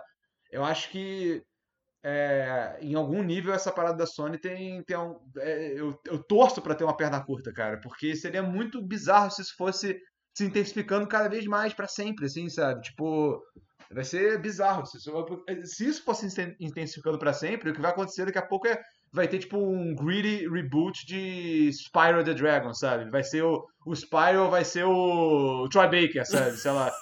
Vai ser. e, e, vai ser ele com. Tipo, ele, a cara do Troy Baker, só com um micro chifrinho de dragão, assim, a pele dele meio roxinha, sabe? A gente maluco mó sério, os temas de, de, de paternidade, que o nego adora fazer essa porra de paternidade, porque todo jogador agora é trintão com filho, então, tipo, God of War é sua paternidade, Last of Us é sua paternidade, Uncharted é sua paternidade, tudo é sua paternidade. Days Gone é meio sua paternidade também, de certa forma. Então é tipo tudo sobre isso. É, então... o homem e sua moto, né? Cuidando da filha, a motinho. Com a sua esposa, o outro motoqueiro que é seu irmão. É. Mas, cara, eu acho que. eu acho que tu tá certo na, na torcida e, e, foi um bom exemplo, tanto que, tipo, se os FPS de militar não tivesse saturado, por, por mais burro que o gamer seja, e ele é muito burro, ok? Tipo, não tem muito como sair disso, mas mesmo o gamer ele consegue ficar de saco cheio da parada, senão a gente estaria com o Medal of Honor vendendo até hoje, sabe? Então, tipo, o nego fica de saco cheio quando sai muito de uma parada. E aí, se você chegar, você vê o PlayStation 5 você começa a abrir mão do. E eu até diria que tem um pouquinho nele no começo ainda, que tipo, pô, tem o. aquele do Astrobot, tem o Sackboy, você tem ainda um pouquinho de opção. Se você começar a cortar essas opções, e aí você pega, tipo, vendo até o próprio God of War, que. É, eu, tudo bem, eu não gostava de God of War como era antes, e eu não gosto de como ele tá agora, mas mesmo assim eu consigo analisar uma parada que assim, você meio que destruiu a como era o template de jogo God of War, e você aproximou muito o God of War dessa estrutura meio Last of Us e Uncharted, de tipo. É, não só o foco na narrativa, do negócio da paternidade que a gente falou agora, mas o próprio jeito como fluem as mecânicas, o fato de você ter um ou outro puzzlezinho ambiental, ter árvore de habilidade melhorando de um jeito muito parecido com o jeito como é, tipo, a gente até já falou em outra edição do cast, mas você pega o jogo do Homem-Aranha, por exemplo, e o jeito como as habilidades do Homem-Aranha progridem, o jeito como a habilidade do, do Kratos progride, não é tão diferente assim. O nego tá muito pegando um template de jogo, botando umas diferenças. Tudo bem, tá, ok, pô, o Kratos não tá se pendurando em teia na cidade, mas, pô, o jeito como a narrativa progride, o jeito como o personagem evolui, é muito parecido entre todos esses jogos da Sony. Você tem um temperinho diferente aqui e ali, mas a base do jogo em si é muito similar. E eu acho que eles vão querer. Tipo, que nem o, o God of War era muito mais um hack and slash lá, um banho de sangue enfrentando hordas e tal. Passou a ser essa mais foquinho na narrativa e tal. Você falou do Spyro. Eu acho que se nego for pegar pra trazer de volta um Spyro, vai ser não só o Troy Baker, mas vai ser o Troy Baker nesse template da, dá, vamos upar o Spyro. Ele começa sem poder, aí você vai cumprindo missão e progredindo, ele começa, ah, agora ele cospe um fogo verde que dá 30% a mais de dano, conforme você explora o mundinho e faz a quest pro NPC, sabe? Vai, vai muito progredir, tudo convergir nesse mesmo template de jogo botando o foco na narrativa e essas mecânicas rasas ao redor. E eles, eu, eu, imagino muito a Sony seguindo esse caminho agora, de tipo, já que não tem mais a, a Japan Studio, eles não querem mais jogo nessa linha, vai pegar uma ou outra franquia, vai começar tudo, tipo, todo jogo é feito para meio que concorrer ao jogo do ano. Todo jogo é, agora é o blockbuster. E, cara, eu acho que, tipo, com certeza, pro ano agora, 2021, se você fizer isso, ainda sairia, concorreria, provavelmente ganharia a jogo do ano, mas eu muito imagino que, tipo, dois, três anos, o que a gente tá falando e reclamando aqui ganharia atração e nego já estaria, porra, mas de novo esse jogo, agora, pô, ao invés do Crash Bandicoot 4, que foi lá de plataforma, Crash Bandicoot 5, pô, tá levando Crash pra esse lado aí agora também, tá pegando toda a franquia, vai ser a mesma coisa agora, tudo é. Tudo essa parada aí, nego ficaria de saco cheio, forçaria a rever. E enquanto isso, agora enaltecendo nosso, nosso queridinho atual, traindo os antigos patrocínios que nunca aconteceram, mas o patrocínio dos primeiros cats, que era tudo jogos da Sony, de, de promoção ou PlayStation Store, eu acho que aí pode acontecer até uma virada interessante, porque com o lance da Microsoft com a ZeniMax lá, agora tendo tudo da Bethesda, e você daqui a pouco vai começar a sair o, o Elder Scrolls 6 e tal pode começar a ter. O, esse é o meu chute registrado aqui em abril de 2021. Daqui a dois, três anos, eu acho que tem uma chance grande da maré começar a virar em favor da Microsoft.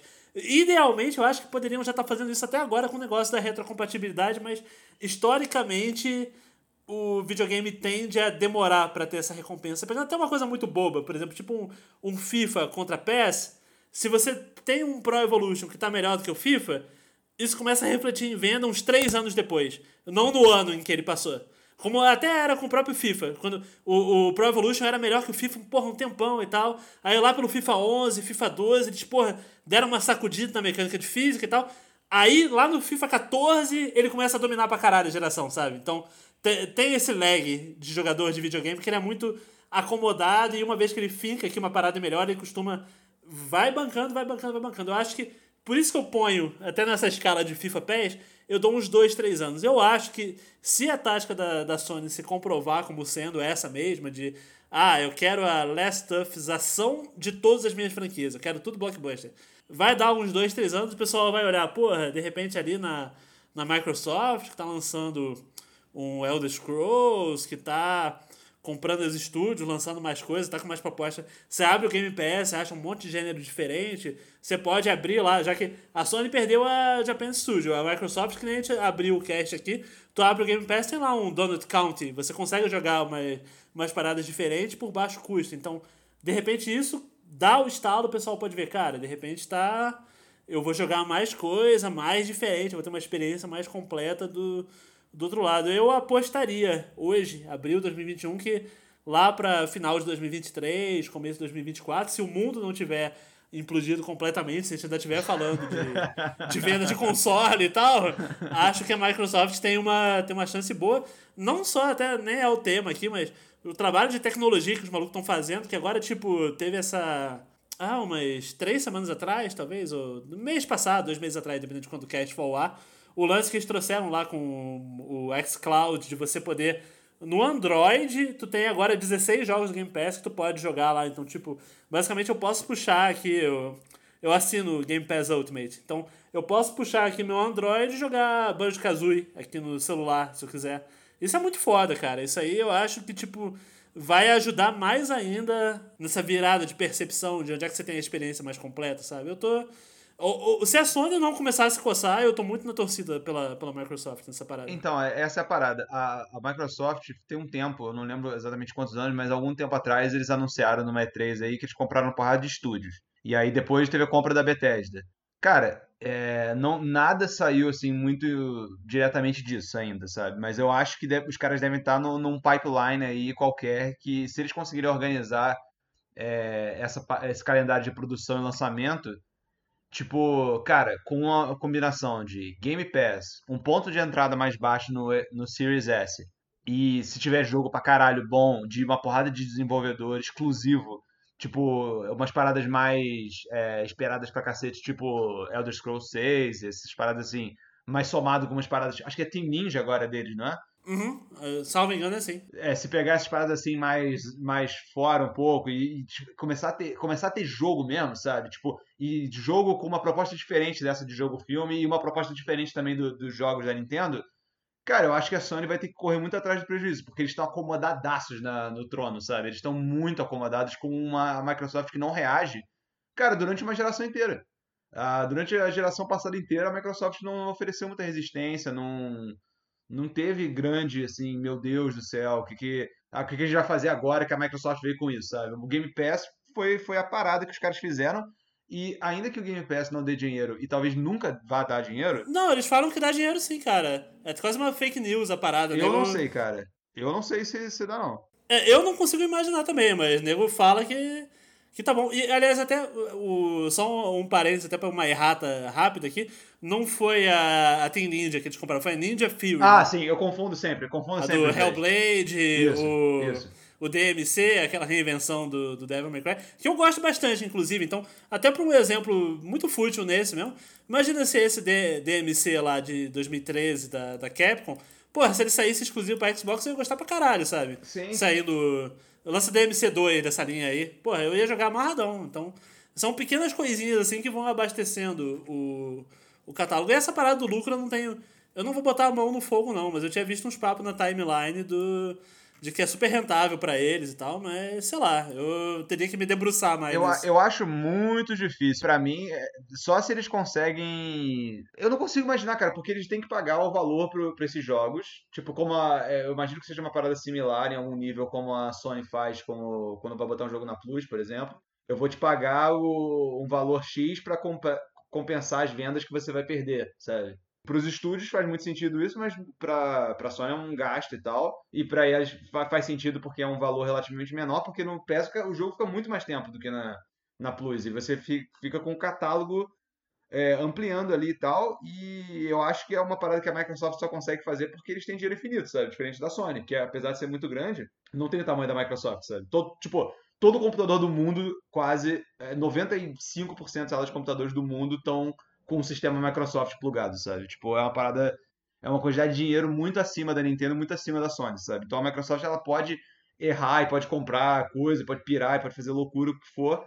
Que, que foda-se que eles têm uma, a máquina de dinheiro infinito. Só que cara, se a. a de, mas de qualquer forma, digamos que dê dinheiro, digamos que não dê dinheiro. O que acontece pra Sony em relação ao Game Pass é que geral tá direto pressionando eles pra ter alguma coisa semelhante, sabe? Uhum, tipo, sim. pô, quando é que vocês vão arrumar uma solução parecida com o PES? Porque é, o jogador se amarra nessa porra, cara. Essa é a realidade. As pessoas, tipo, se fosse fazer uma pesquisa de opinião daquelas, tipo, estilo de presidente, sabe? Tipo, favorável, não favorável, não sei o quê, acho que todo mundo ia gostar do PES, cara. Todo mundo ia achar, acho irado. Gostaria que meu console tivesse isso, sabe? Tipo. É, então, a Sony tá sempre nessa pressão. E, e, tá, direto eles estão meio que na iminência de anunciar alguma coisa que é tipo PS, mas nunca acontece. Tipo, no máximo eles ficam tentando vender aquela porra daquele PlayStation Now, que é o serviço de streaming deles de jogos, mas que todo mundo fala que é uma merda. Eu até acho que, pelo que eu ouvi falar, tem a opção de download lá também, mas de alguma forma nunca ganhou essa atração mesmo e nego não. Era para equiparar, mas estranhamente no discurso público é, é mais difícil apurar, porque fizeram um favor de nunca lançar no Brasil isso, né? É. Mas eu acho que chegou a ter umas paradas que tu pode baixar o jogo sim, mas eu não sei se. Talvez não seja Talvez todos. o catálogo seja muito pequeno. Deve ter uma, um monte de letra miúda. Deve- deve linha. ter, sim. Não sei também, tem que ver. E, e aí eles nunca conseguiram a- alguma parada e estão sempre nessa pressão. Então, cara, eu acho que se a Microsoft ela reagir nessa, nessa geração e por outro lado a Sony ficar nessa punheta de tipo levar ao máximo de uma forma tão vulgar é, a lestovização dos jogos que eles estão fazendo remake de um jogo que não precisa teoricamente de remake, pode ficar um pouco mais complicado pra eles. Eu acho que não sei se eles chegam ao ponto de perder o trono nem nada assim, mas pode dar uma balada, sabe? Pode dar uma balada legal. Ah, o trono, que nem eu falei, na teoria já meio que perdeu, tá perdido, porque o que eu falei, o que tá vendendo que nem água é o Switch agora. É que né? nego nem disputa com a bem que o Nintendo, Switch né? é meio externo. Mas Embora também seja uma certa conveniência essa parada, né? Porque nego disputa quando convém, né? Porque Sim, na total, real, total. real, porque quando, quando teve o Wii, o Wii foi lá acabou com os dois, né? Vendeu muito mais que o, que o Play 3 e o X360. E agora caminha pro Switch quando fechar. É, é difícil, eu entendo, porque tipo, a geração agora já não começa mais junta. A Nintendo é realmente já não. O, o Xbox Series e o Play 5 saiu no mesmo dia. O Switch já tava. fica no meio caminho dos dois, mas. Bem ou mal, o fato é que os jogos estão saindo agora, os consoles do momento incluem o Switch, porque a Nintendo não lançou o próximo dela. Não parece estar nem perto disso, dado que o Switch acabou de ser o console mais vendido de 2020. Mas é aquela parada que, tipo, ah, quando a gente tá. E de fato tá, o Switch vendendo muito mais que o, que o Play 4 e o Play 5. O Play 5 agora, como a gente falou, não tem estoque, né? Provavelmente esse ano já é meio perdido pra eles nesse sentido, porque não vai dar pra correr atrás disso tudo, mas vai provavelmente chegar no final de 2021, 2021 do mesmo jeito que 2020, com o Switch vendendo muito mais que os outros dois. Então, é aquela parada. Quer deixar a Nintendo meia parte? Beleza, então, ok. Focando na briga da Microsoft com a Sony, eu acho que nesse comodismo que, que a gente já falou, de como estava bem estabelecido, se eles conseguirem botar estoque, imagino que ele vai vender bem melhor que o, Sim. que o Series. Eu não acho que o Series está com essa atração ainda. Porque é o que eu falei, do, do negócio do FIFA. Dois, três anos, sabe, para refletir. Sim. Agora não. Não, eu acho que o, o Series S e X, ele tá em estoque, não é porque a Microsoft tem uma produção muito mais foda. Eu acho que é porque simplesmente tem menos demanda por ele. então a produção eu tá acho dando que as conta. duas coisas. Eu, Eu eu- acho que as duas coisas é. em paralelo, eu também acho. Tanto que tu abre a. Até na hora que você tava falando do preço um pouco mais cedo, eu abri a Amazon. Tá lá o Series com a Amazon Prime, tu consegue muito facinho, 2,800. Tu pode comprar o Series agora. O PlayStation 5 eu até vi outro dia, um amigo meu, o João, tava lá. eh, Eu passei pra ele, ele tava querendo comprar. Ele conseguiu comprar uns dois dias atrás o Play 5. Cara, ficou 20 minutos em estoque a parada, sabe? Tipo, chegou, acabou. O Series tá lá. Isso acaba dizendo um pouco sobre. Ou bastante, né? Sobre como é que tá a demanda de, de cada um. Eu mesmo comprei o meu na Amazon bem fácil. Tipo, eu comprei o meu Series S lá, continuou em estoque, ficou em estoque, tá lá. E A Microsoft tem uma. Claro que naturalmente a gente tá falando do fator da pandemia e tal. Pra Microsoft, ela, pelo longo histórico dela lidando com componente, logística pra caralho, ela, ela é mais pronta pra lidar com essa parada. Certamente ela vai resolver o problema antes da, da Sony. Mas o que eu falei, é natural pra todo mundo. Saiu o console novo, sempre esgota e é difícil, mas a Microsoft vai sair dessa antes da Sony. De repente nisso, pode ser que ela encoste ali em venda, mas eu, momento Michael Patcher aqui do, do nada, eu chutaria muito convicto que 2021 vai ser essa parada. Tipo, Switch dominando por larga margem de novo, igual a 2020.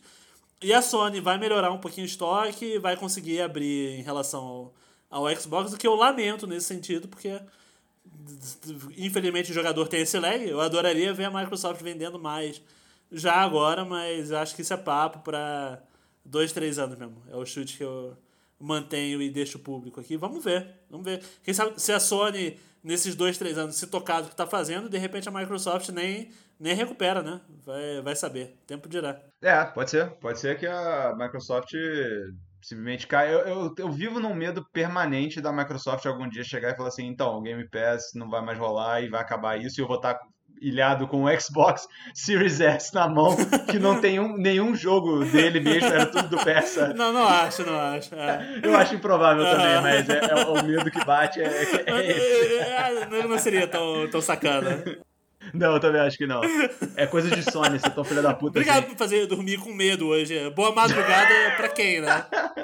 Ah, cara, tranquilo. Só conversar com a lagartixa que vai estar em cima de você que vai estar tudo certo.